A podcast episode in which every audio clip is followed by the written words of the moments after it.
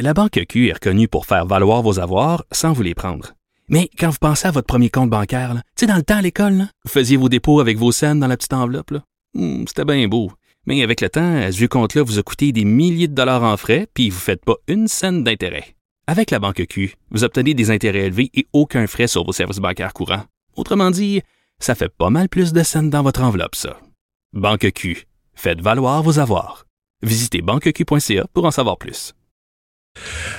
Alors Vincent, euh, euh, revenons sur ce qui s'est passé hier aux États-Unis, qui a euh, énormément de retombées euh, aujourd'hui.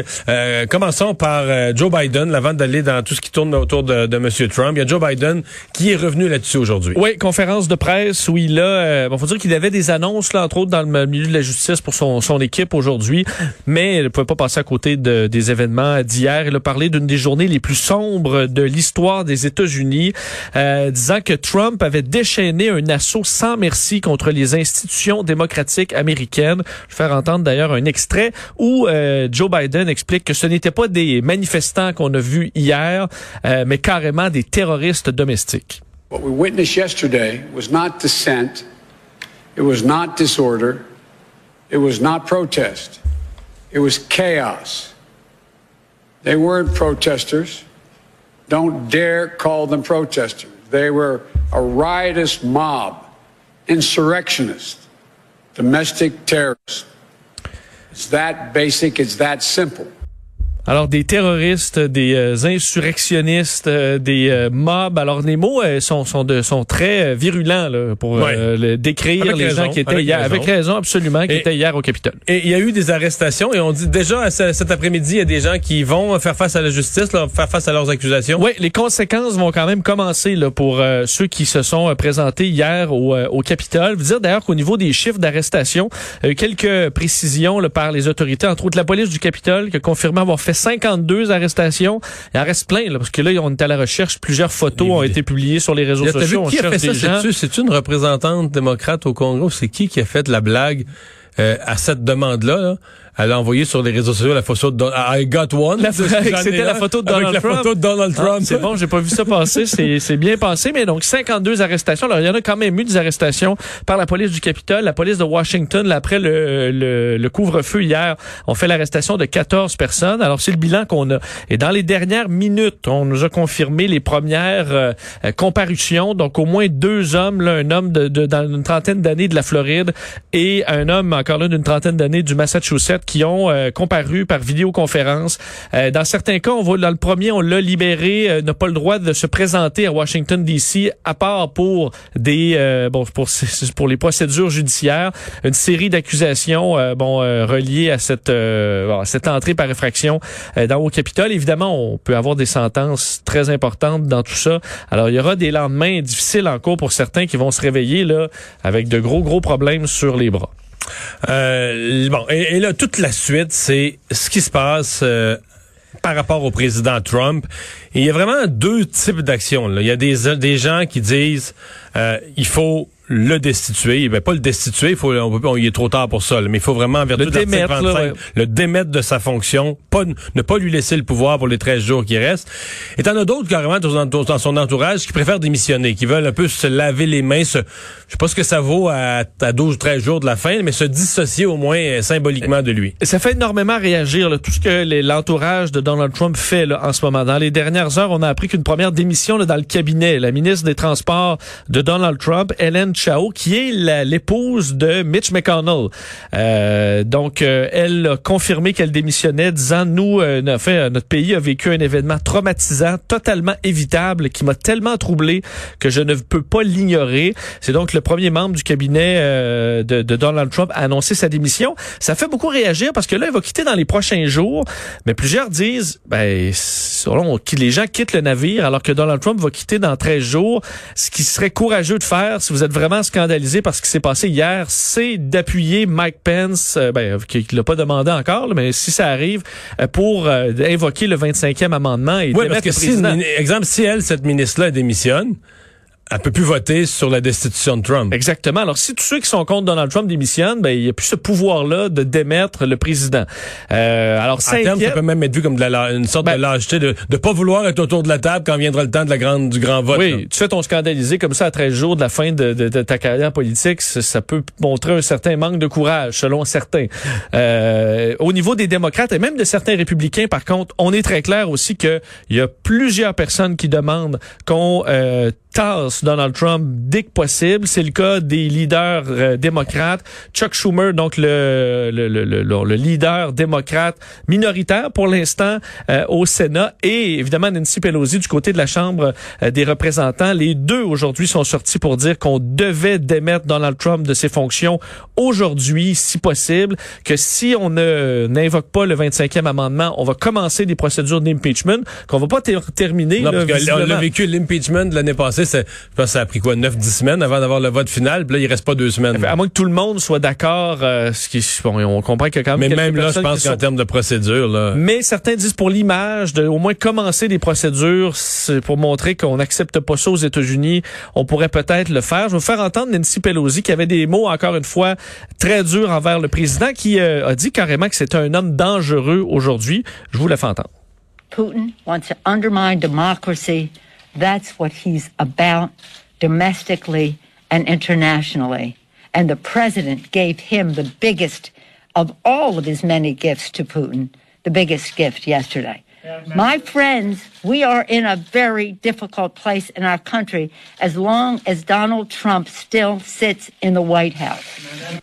On faisait référence à Vladimir Poutine sur le fait que, selon elle, il lui a fait le plus beau des cadeaux là, avec ce qui s'est passé hier. C'était ma première réaction hier. Là. Tout à fait. D'ailleurs, il y a eu des réactions de, la Russie aujourd'hui. Euh, c'est certains hauts placés euh, russes qui en ont profité pour critiquer les États-Unis, parlant d'un déclin de l'Amérique. Euh, C'était le cas, entre autres, de la porte-parole de la diplomatie russe, qui a dit le système électoral des États-Unis est archaïque, ne répond pas aux normes démocratiques modernes. ah, ils, ils, se font plaisir. Je te le confirme. Entre autres, le président de la Commission des affaires étrangères également. Euh, Constantin Kosachev qui a dit la partie perdante a des raisons plus que suffisantes d'accuser les gagnants de falsification. Alors on rajoute sur euh, ce que Donald Trump dit et dit la fête de la démocratie est terminée. Elle a malheureusement touché le fond parlant de la démocratie américaine. On voit que les ennemis, on peut dire, les adversaires euh, des États-Unis s'en donnent à cœur joie aujourd'hui.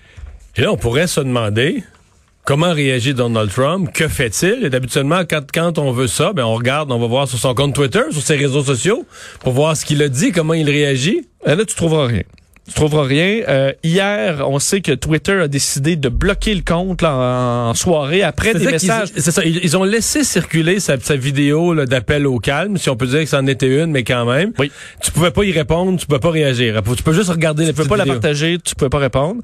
Et quelques heures plus tard, après, euh, faut dire un message de Donald Trump où il parlait d'une d'une journée à ne pas oublier. Il parlait même de patriote. C'est un peu le, message qui a fait déclencher, qui a dépassé la ligne euh, selon Twitter, qui a donc bloqué Twitter pour 12 heures à Donald Trump disant vous devez effacer vos messages, sinon on vous suspend votre compte euh, indéfiniment. Puis il les a effacés. Ben non, il les a pas effacés. Mais ils sont effacés. Ben c'est eux qui les ont effacés. Ils sont euh, cachés, mais Donald Trump lui les voit encore et doit les effacer. Donc Twitter n'a pas effacé les messages, ils les ont seulement cachés. Et on demandait à Donald Trump de les effacer. Visiblement, il ne l'a pas fait. Son compte est toujours bloqué à l'heure actuelle. Et euh, Facebook et Instagram, la même compagnie, sont allés plus loin aujourd'hui. Mark Zuckerberg qui a annoncé euh, la fait que le, compte, les comptes de Donald Trump étaient bannis jusqu'à nouvel ordre. Euh, Mark Zuckerberg a dit nous pensons que permettre au président de continuer à utiliser nos services pendant cette période pose des risques trop grands. Elle dit mais dans le contexte actuel euh, est euh, différent. Euh, l'utilisation de notre plateforme pour encourager une insurrection violente contre un gouvernement démocratiquement élu donc est inacceptable. Et Mario, ça tombe comme des mouches. Il n'y a plus de vraiment de place pour Donald Trump sur les réseaux sociaux parce que je voyais Snapchat, même Twitch, là, qui euh, Donald Trump a un compte sur Twitch euh, est, barré. Alors il restera peut-être, il y a toujours Parler, qui est un réseau social plus sombre utilisé par la droite euh, américaine, entre autres. On, approche du dark, on s'approche du dark web. Oui, c'est beaucoup moins. Euh, Donald Trump a 88 millions d'abonnés sur Twitter. C'est un porte-voix immense qu'on vient d'éteindre pour le président. Alors Facebook dit au moins jusqu'à la jusqu'au 20 janvier Euh, c'est tout est fermé pour Donald Trump sur la plateforme. Alors c'est sûr que euh, pour diriger euh, ou craquer ses troupes, ce sera un petit peu plus dur d'ici l'investiture de, de, de, de Joe Biden. Mais voilà, ben revenons à la COVID. Euh, bilan des cas chez nous, le nombre de décès qui est élevé aujourd'hui. Remarque que c'est des décès là, qui datent des, des, des, derniers jours et d'hier. Euh, bilan aussi record en Ontario encore une fois. Ah oui, vraiment. Euh, on parle quand même de chiffres assez élevés. Tu disais 74 décès, 2500 cas, moins 13 personnes hospitalisées. Par contre, aujourd'hui, record au niveau des vaccins. C'est peut-être un peu plus encourageant que la machine commence à s'activer. Un peu près de 10 000 doses, donc qui ont été administrées au donc dans les 24 dernières heures. Mais euh, mais, tu sais, quand on dit que c'est des petits, sont des petits chiffres, là, je veux mettons, dans le, on n'en parlait pas aux nouvelles, la, la, clinique de vaccination habituelle sur la grippe, là, on donnait du 40 à 50 000 doses par jour. Oui. Oui, oui. Parce que... Oui, t'as raison. C'est juste qu'hier, le record, c'était 6 000. Là, on était 10 000. Donc, il y a quand même euh, mais, moins parce que là, moi, j'ai reçu le responsable des vaccins ce matin, M. Paris. Il est bien calme avec ça. Puis il dit, écoute, là, moi, je peux pas. En gros, lui, ce qu'il dit, c'est moi, je peux pas mobiliser des gens, mobiliser des équipes pour une journée par semaine parce qu'on aurait la capacité, quand les vaccins du fédéral rentrent en entrepôt, je pense qu'on aurait la capacité physique de les donner dans le premier 24 heures. Mais là, après ça, tout le monde fait rien. Imagine-tu le ridicule? Après ça, tout le monde fait des mots croisés pendant... pendant Alors qu'on a besoin des infirmières. On a, ben besoin, des infirmières partout. Fait que lui, il monte une équipe, il se dit, moi, je n'ai combien dans la semaine? Mettons, je n'ai 49 000 sur 7 jours. Ben, je vais en donner à peu près 7 000 par jour. tu comprends? Euh, puis là, ben, je vais remonter les équipes pour donner 7 000 par jour. Pas de raison de donner, de monter une armée pour donner 49 000 la première journée. Non. Qui va faire des mots croisés les 6 autres jours de la semaine. Surtout, je pense, le grand objectif, c'est de, si jamais on est capable d'avoir 100 000 doses par jour, d'être capable de les donner. Jusqu'où on pourrait... Euh, je pense que soit, on serait, on serait probablement, d'après ce qu'il dit, on serait capable de monter à quelque chose comme 50 000 par jour éventuellement. Ça, ça serait... Mais là, là, il faudra faire appel, par exemple, à les, les nouveaux professionnels. Là c'est ce qu'on a demandé, des vétérinaires, des optométristes. Oui, c'est ça, c'est ça, c'est ça. Là, on pourrait monter à, ce genre de chiffre-là. Tu disais, en Ontario, vraiment un record, 3519 cas, 89 morts, 76% euh, dans des centres de soins de longue durée. La situation qui est difficile. Doug Ford est en discussion, là, à savoir qu'est-ce qu'il va faire. Nous, ça a été ben, il, y a des, hier. Il, a, promis des annonces avant la fin de la semaine, je pense. Probablement demain, je sais. Effectivement, en fait, les écoles sont supposées ouvrir lundi. Donc, il y a des décisions qui vont devoir être euh, prises rapidement. Et euh, dans le monde, Marou, quand même, mais dans le monde, c'est euh, hier, là, on l'oublie, hier, on a parlé des États-Unis, du Capitole, mais c'était encore une journée record de nombre de, décès. Là. Oui, presque 4000 morts euh, hier. aux États-Unis et dans le monde. Oui, parce que euh, si je vois des pays, là, Royaume-Uni, ça va pas très bien. 52 000 nouveaux cas dans les 24 dernières heures, 1162 morts. C'est un record de morts depuis Même en France, c'est reparti. Là, ils ont redonné un peu de liberté en France, puis c'est reparti à la hausse. Ben, D'ailleurs, en France, on s'inquiète de, fait, de, du nouveau variant là, qui est arrivé entre autres dans deux secteurs, région parisienne, en Bretagne également. D'ailleurs, l'OMS aujourd'hui, euh, le responsable en Europe qui a demandé d'agir plus sévèrement euh, en Europe parce que euh, on doit réagir davantage. La situation est alarmante au dire de l'OMS. 22 pays de la zone Europe qui sont touchés par le, cette nouvelle variante sur les 53. le Mexique aussi, Mario, 1165 décès. C'est du jamais vu depuis le mois de juin. 13 300 nouveaux cas au Mexique. Alors la situation qui est qui est difficile. Mais encore une madame qui m'écrivait aujourd'hui sur Twitter pour me dire qu'il n'y a pas de différence avec la grippe. on est encore là, ouais. Ma réponse très gentille, c'était on a eu cette discussion-là, mais en mars dernier, il faudrait qu'on faudrait qu'on avance. Je pense qu'on est même à ce moment-ci, il y a un an, c'est ça qu'on essayait de trancher. on est en train de régler ça.